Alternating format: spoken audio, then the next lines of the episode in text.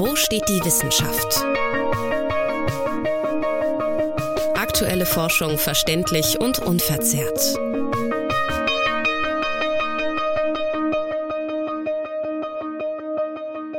Evolution. Welche Begriffe assoziierst du mit diesem einen Wort? Charles Darwin, natürliche Selektion, Anpassung, ökologische Nischen, sowas? Oder vielleicht einfach nur Fortschritt in verschiedenen Bereichen? Im biologischen Sinn prägt dieses eine Wort die Mechanismen, mit denen sich das Leben auf der Erde weiterentwickelt, verändert und anpasst. Schauen wir jedoch, wie die Menschheit sich in kürzester Zeit weiterentwickeln konnte, müssen wir uns fragen, ob dieser Prozess, zumindest in Verbindung mit der klassischen Evolutionsbiologie, nicht mehr direkt auf uns anwendbar ist. Vielleicht braucht es eine Umdefinierung oder Ergänzung der biologischen Evolution, um die Mechanismen beschreiben zu können, die nur uns als Menschen auch betreffen. Warum das so ist, welche Aspekte dabei ergänzt werden könnten und warum Charles Darwin den Begriff Evolution eigentlich gar nicht mochte, erfahrt ihr in der heutigen Episode. Herzlich willkommen zum Finale von Staffel 1. Ich bin Lukas und das ist Episode 6. Eine andere Art der Evolution.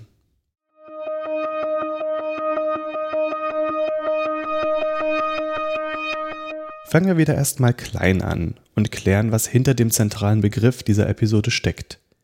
Evolutio kommt als Wortstamm aus dem Lateinischen, wo es für eine Bewegung stand und zum Beispiel im Kontext von Militärmanövern benutzt wurde. Im 17. Jahrhundert wurde das Wort ins Französische und Englische übertragen, um eine andere Art der Bewegung zu repräsentieren, dem Entrollen einer Schriftrolle zum Beispiel oder dem Öffnen eines Buches und damit im übertragenen Sinne auch als etwas Offenbarendes, oft mit direktem Bezug zur Bibel. Zum Ende des 18. Jahrhunderts verändert sich die Bedeutung und der Begriff wurde genutzt als etwas, das sich in der Zeit meist zu höherer Komplexität entwickelt. Damit stand der Begriff Evolution als Gegenstück zur damaligen Zeit der Revolution. Von dort machte der Begriff dann auch den Sprung in die Naturwissenschaften, so wie zum Beispiel von Charles Lyell im Jahr 1832 beschrieben. Die Schalenweichtiere des Ozeans existierten zuerst bis sich einige von ihnen durch eine fortschreitende Evolution in jene an Land lebende weiterentwickelten. In diesem Zusammenhang setzt sich auch dessen Freund Charles Darwin mit dem Begriff auseinander. Charles Darwin ist wahrscheinlich der erste Name, der einen in Verbindung mit dem Evolutionsbegriff überhaupt in den Sinn kommt. Dabei widerstrebte ihm der Begriff eigentlich, eben wegen seiner Zweitbedeutung als das Entrollen oder Offenbaren von einem niedergeschriebenen Text und damit der Metapher auch die biologische Weiterentwicklung wäre etwas Verankertes oder Vorhergesehenes und durch die Verbindung des Begriffes mit der Bibel vielleicht sogar etwas Göttliches. Das Werk, das heute hauptsächlich den Begriff prägt, ist Darwins Hauptwerk On the Origin of Species, auf Deutsch über die Entstehung der Arten. Zuerst erschienen im Jahr 1859, stellt er darin die Mechanismen vor, die die biologische Evolution steuern und als ständigen Prozess der Weiterentwicklung definieren. Die natürliche Selektion, der ständige Zwang für Lebewesen, sich an ihre Umwelt anzupassen und die Abhängigkeit des Überlebens von dieser Anpassung. Seine Einstellung zum Begriff Evolution zeigt sich übrigens deutlich daran, dass er in der fast 500 Seiten langen Erstfassung des Buches nur zweimal benutzt wurde, im allerletzten Absatz vor dem Schlusswort.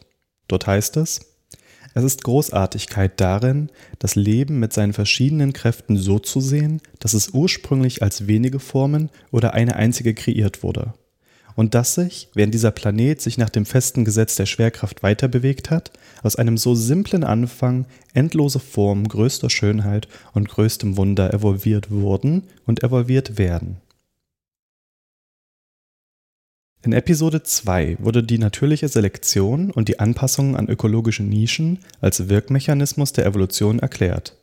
Es lohnt sich erstmal zu schauen, wie diese Mechanismen die geschichtliche Entwicklung des Menschen, so wie er heute existiert, beeinflusst haben und uns langsam heranzutasten, mögliche Ursprünge für unsere eigene Evolution zu suchen.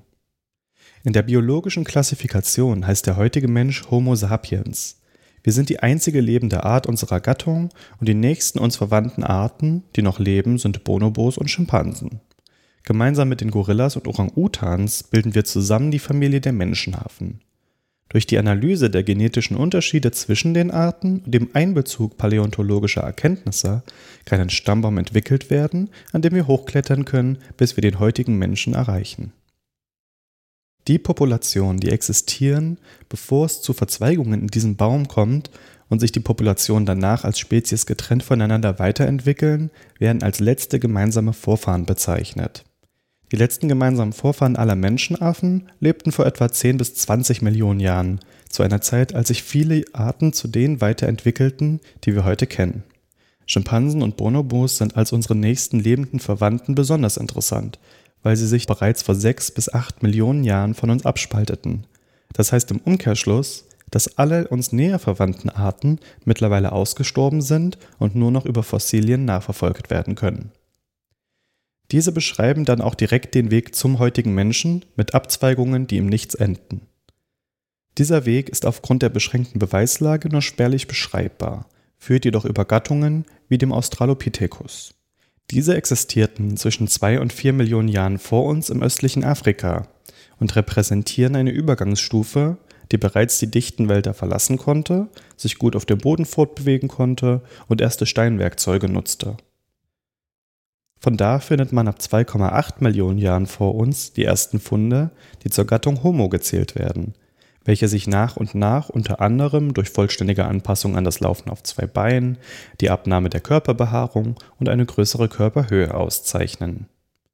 Mit der Anpassung an ein bewegungsreiches Leben auf zwei Beinen erlangten wir dann auch die Möglichkeit, uns auszubreiten, sodass bereits vor ein bis zwei Millionen Jahren Spuren unserer Vorfahren der Homo erectus sowohl in Asien als auch in Südeuropa zu finden sind. In dieser Zeit finden sich auch die ersten Zeichen der Nutzung von Feuer, obwohl noch unklar ist, ab welchem Punkt wir in der Lage waren, selber Feuer zu erhalten und dann sogar selbst zu erzeugen. Wir überspringen einige Schritte und kommen zu uns, dem modernen Menschen Homo sapiens, welcher sich etwa vor 200 bis 400.000 Jahren entwickelte und der Zivilisationseigenschaften wie Bekleidung, Kochen und das Nutzen von Sprache zeigte.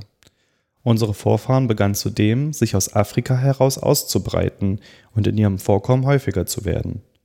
Zwei andere Arten an Menschen existierten zu diesem Zeitpunkt jedoch noch in Europa und Asien, auf die Homo sapiens nun traf.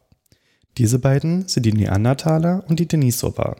Es ist noch nicht ganz geklärt, was bei diesem Aufeinandertreffen geschah. Jedoch können wir durch die DNA-Analysen herausfinden, dass es eine teilweise Vermischung des Erbguts zwischen den Arten gab, sodass immer noch Signaturen aus dem entschlüsselten Neandertal-Genom auch im modernen Menschen gefunden werden konnten. Fakt ist auch, dass die anderen beiden Arten ausstarben und Homo sapiens als einzige Menschenart übrig ließen. Innerhalb der letzten 10.000 bis 50.000 Jahre breiteten sich unsere Vorfahren dann auch auf den anderen Kontinenten aus und damit war unsere Art weltweit verbreitet. Dadurch gab es auch den biologischen Zwang, sich an die vielfältigen Lebensräume anzupassen, auch hervorgerufen durch den Selektionsdruck. Ein typisches Beispiel ist das Aufkommen hellerer Hautfarben in höheren Breitengraden mit weniger Sonne. Abgesehen von solchen Beispielen sind wir Menschen jedoch trotz unserer geografischen und zahlenmäßigen Verbreitung auf genetischer Ebene sehr wenig divers, vor allem in den Gebieten, die wir erst in den letzten Jahrzehntausenden besiedelt haben. Die Unterschiede, die es gibt, ergeben sich meist direkt aus den Anpassungen, die durch die neuen Lebensumstände entstanden sind. Darüber hinaus haben wir jedoch im selben Zeitraum eine Entwicklung gesehen, die es zum einen so bei anderen Tieren nicht gibt und die eben nicht über die Anpassung auf genetischer Ebene abläuft. Die Entwicklung moderner Zivilisationsstrukturen mit den entsprechenden Voraussetzungen wie Arbeitsteilung, spezialisierten Werkzeugen, Kommunikationsmitteln wie Sprache oder Kunst und so weiter. Von da an beschleunigte sich die Geschwindigkeit dieser Entwicklung nur noch und führt uns zu den technischen und wissenschaftlichen Fortschritten, die wir jetzt als so bezeichnend für uns als Menschheit sehen. Am Ende sind wir jedoch nur eine Art von Millionen auf dieser Erde. Und auch wenn die Konzepte der klassischen biologischen Evolution nicht mehr direkt auf uns wirken, müssen wir uns mit denselben Grundproblemen von Überleben und Anpassen auseinandersetzen und darauf dann eine eigene Antwort finden. Und auch wenn es nicht überrascht, dass wir bei der Beantwortung dieser Frage hauptsächlich die Biologie betrachten, darf ein ganz wichtiger Aspekt nicht vergessen werden. Wir Menschen sind wie keine andere Art von unserer Gesellschaft abhängig und wenn wir heute über unsere Weiterentwicklung reden, betrifft es nie die einzelne Person, sondern auf dem einen oder anderen Weg immer uns alle als gesamtheitliche Gesellschaft.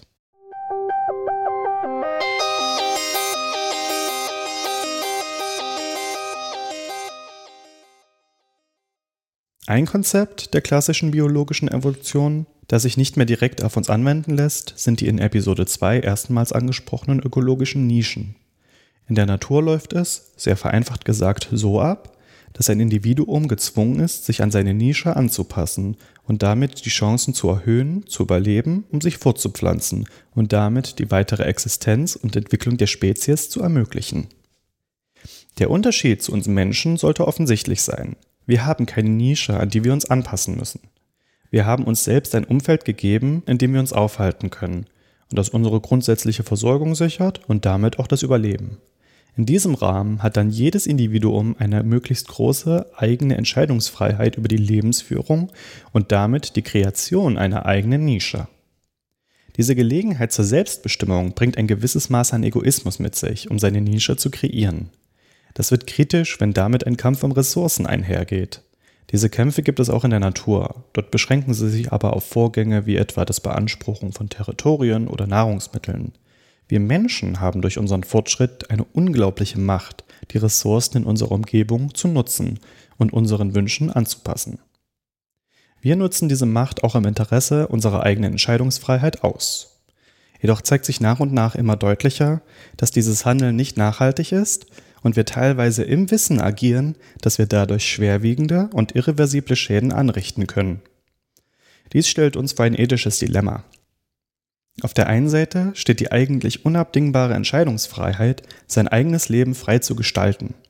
Auf der anderen Seite steht die Verantwortung, durch nachhaltiges Handeln Schäden an der Umwelt zu vermeiden und damit uns als Menschheit nicht zu bedrohen.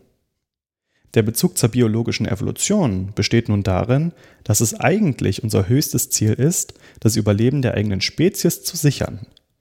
Blicken wir auf unser immer besser werdendes Verständnis unseres potenziellen und wirklichen Einflusses auf die Umwelt, aber auch die Möglichkeiten, diesen Einfluss so zu gestalten, dass er keine Zerstörung anrichtet, dann fällt auf, dass wir durch unser egoistisches Handeln genau dieses höchste Ziel zu verfehlen drohen. In einfachen Worten, wenn wir so weitermachen, wird die Existenz der Menschheit bedroht. Damit sei auch nochmal klar gesagt, auch wenn es in diesem Kapitel um unsere Verantwortung als Gesellschaft geht, wenn wir darüber reden, die Weiterexistenz unserer Spezies zu ermöglichen, dann reden wir wieder über Evolution im strikt biologischen Sinne. Bloß halt nicht in Bezug auf die Mechanismen der Selektion und Anpassung, die die einzelne Person betreffen, sondern die Notwendigkeit, uns als menschliche Gemeinschaft zu sehen, die gemeinsam daran arbeiten muss, unser aller Überleben sicherzustellen. Dieser Prozess der Weiterentwicklung unserer Art nach neuen Mechanismen wäre dann in der Tat eine andere Art der Evolution. Die Herausforderungen dabei sind groß und bedürfen sowohl die Anstrengungen aus individueller Entscheidungsfreiheit, aber auch der Zusammenarbeit der kollektiven Menschheit. Die Einsicht, dass unser Überleben als Art über der individuellen Lebensführung steht und die daraus gezogenen Schlüsse zum Handeln werden diese Art der Evolution kennzeichnen und einen großen Entwicklungsschritt für uns darstellen, auch wenn nicht absehbar ist, wann wir oder ob wir überhaupt diese Einsicht haben werden. Daher lass dich vielleicht von diesem Kapitel inspirieren und hinterfrage, wie dein persönliches Handeln mit der Verantwortung, dessen Folgen zu tragen, übereinstimmt. Vielleicht kommst du ja zu einer guten Einsicht.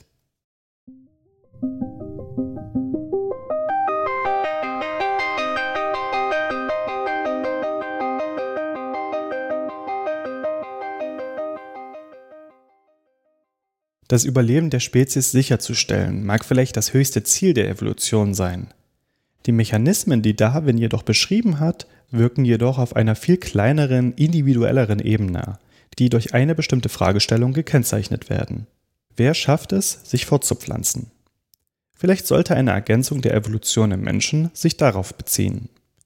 Denn generell laufen nämlich auch hier die Mechanismen im Menschen anders ab als in anderen Arten.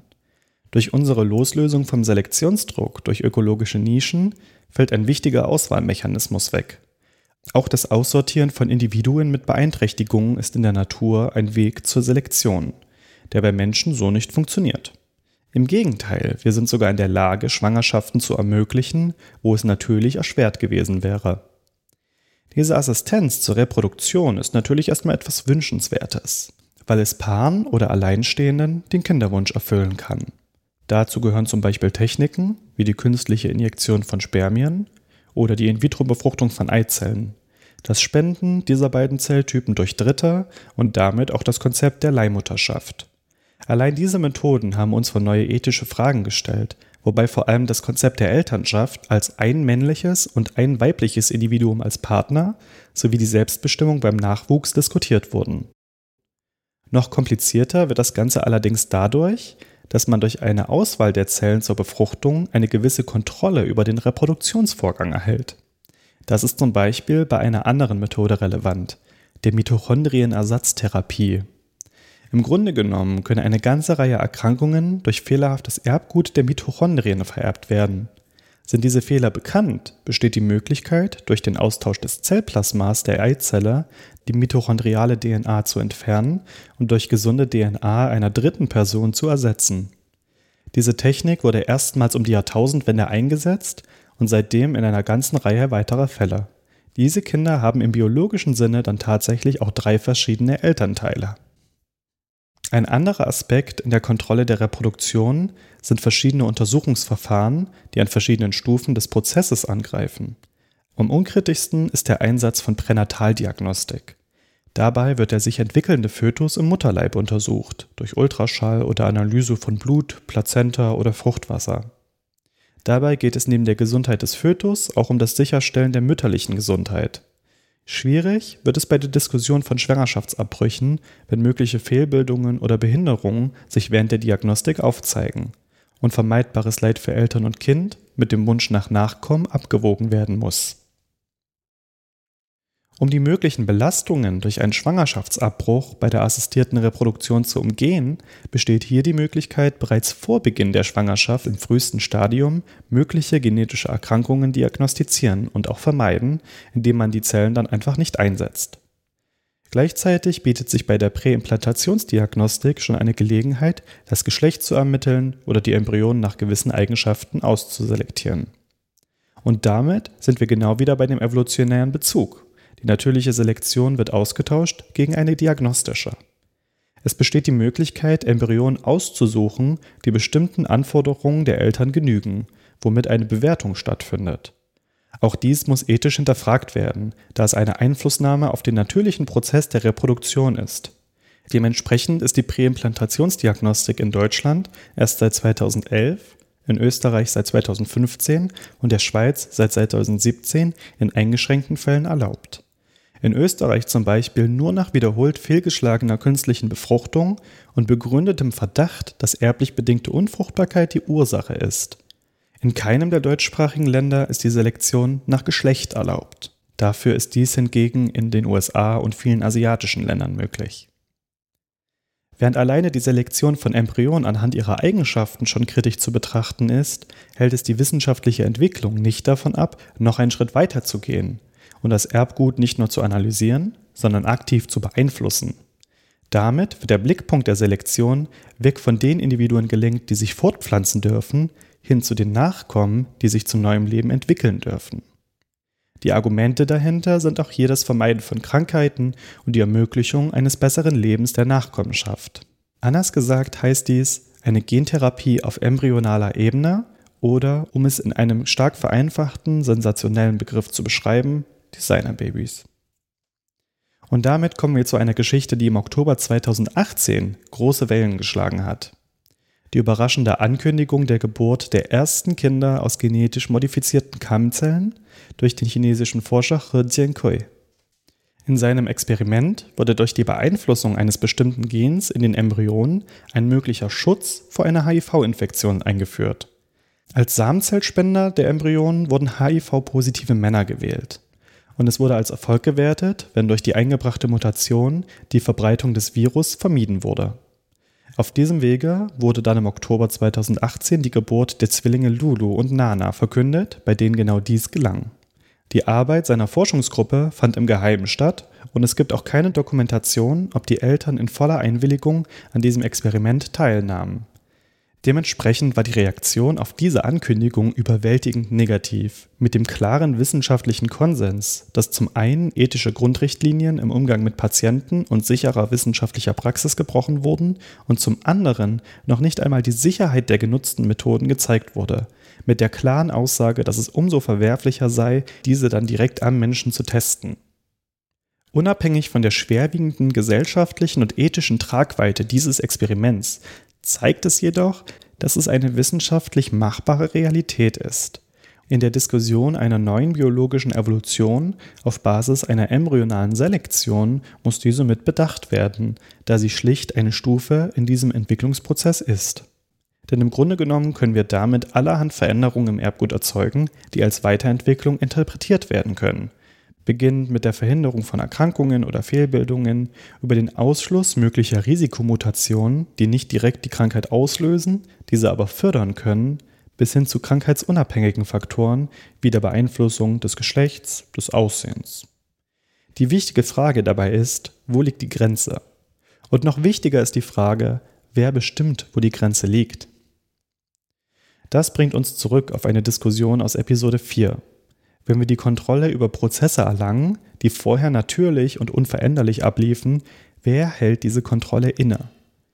Ähnlich wie die Frage, wer entscheidet, wann man stirbt, sollte das Altern als Prozess entfernt werden, stellt sich die Frage, welche Kinder dürfen geboren werden, wenn es eine genetische Selektion oder Beeinflussung gibt. Wenn die Macht des Zufalls bei der Auswahl der genetischen Merkmale in Embryonen entfernt wird, muss jemand eine Entscheidung dazu treffen, und im schlimmsten Fall liegt diese dann bei einer dritten Macht von außen, die nach egoistischen Motiven handelt. Wir sehen also, dass eine Evolution, die uns die Kontrolle über die Selektion genetischer Merkmale gibt, uns auf einen Pfad führt, den wir noch nicht ganz einschätzen können und gleichermaßen Möglichkeiten wie auch Gefahren bietet.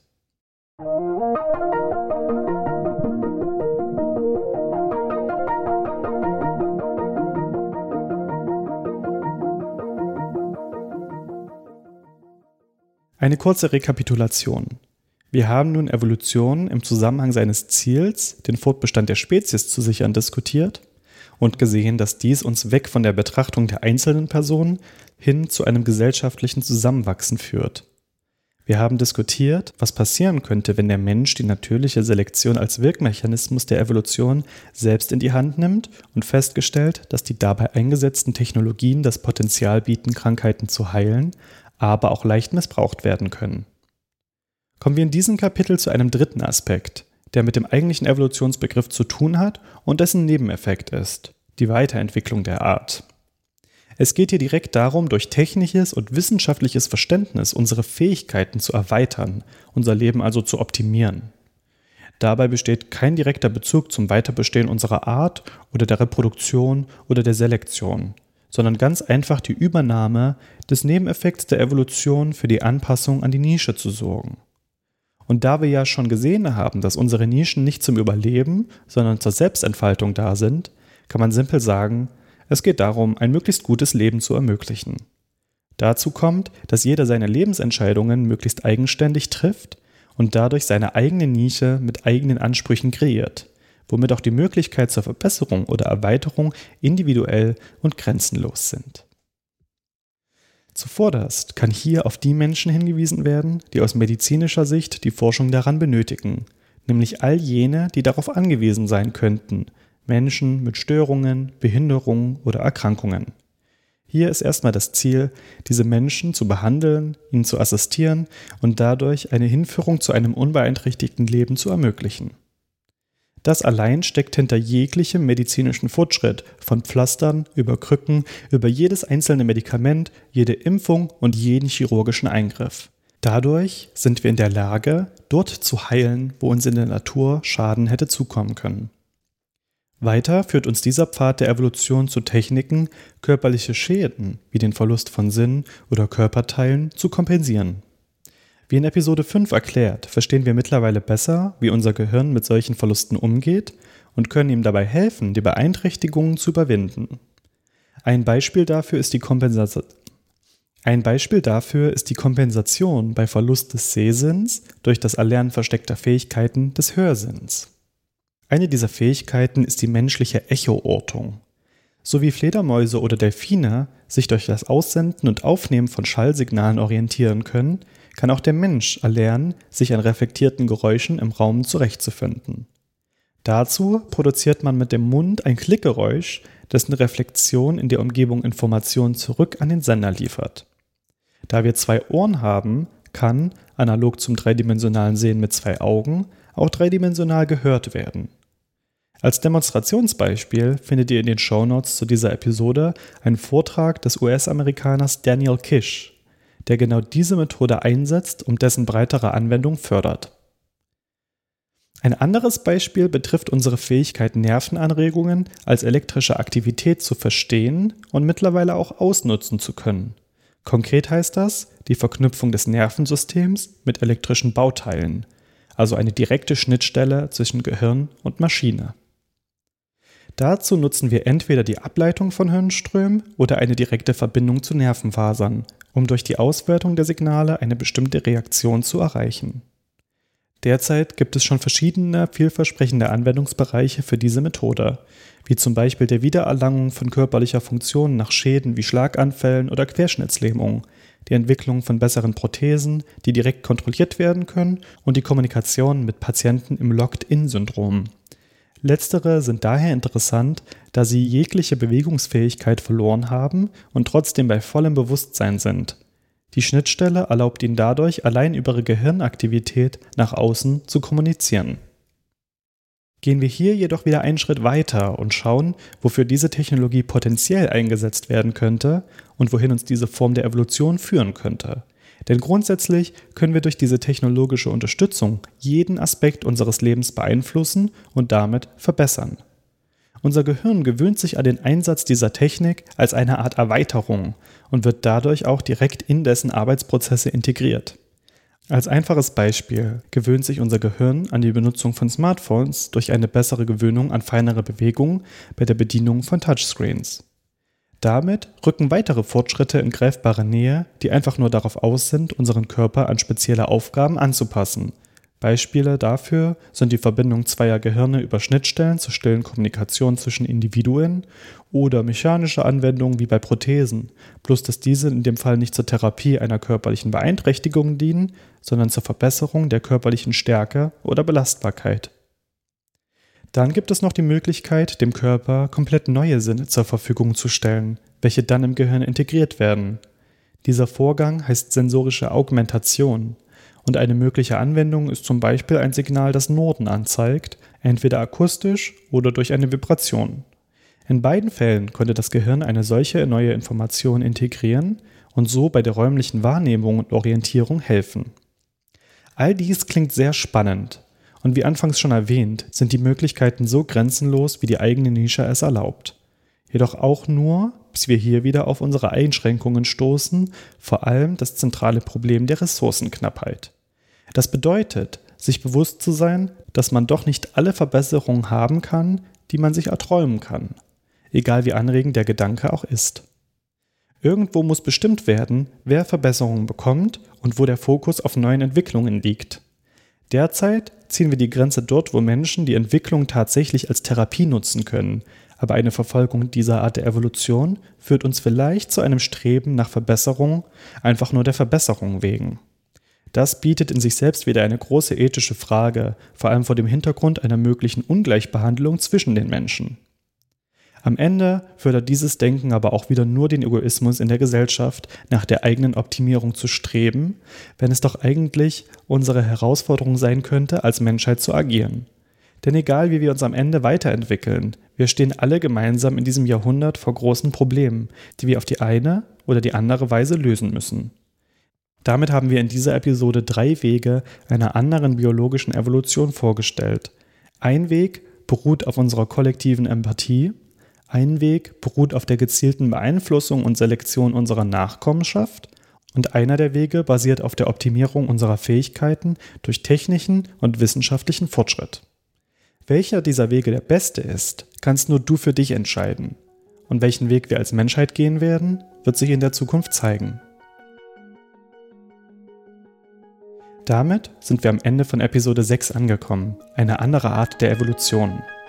Vielen Dank fürs Zuhören und jetzt interessiert uns eure Meinung. Hofft ihr, eines Tages mit Rechnern verbunden zu sein? Vielleicht seht ihr eher in der liberalen Reproduktionsmedizin unsere Weiterentwicklung. Wie steht ihr zu der Idee, ein gemeinsames Bewusstsein für uns als Menschheit entwickeln zu müssen? Habt ihr sonst noch Fragen oder interessiert euch ein bestimmter Punkt mehr?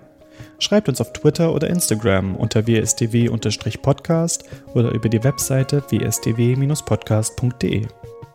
Zusätzlich findet ihr Hintergrundinformationen auf unseren Kanälen und einen Link zum kompletten Skript mit allen Quellen in den Shownotes auf der Webseite. Vielen Dank fürs Zuhören und bis zum nächsten Mal in Staffel 2. Tschüss. Wo steht die Wissenschaft? Aktuelle Forschung verständlich und unverzerrt.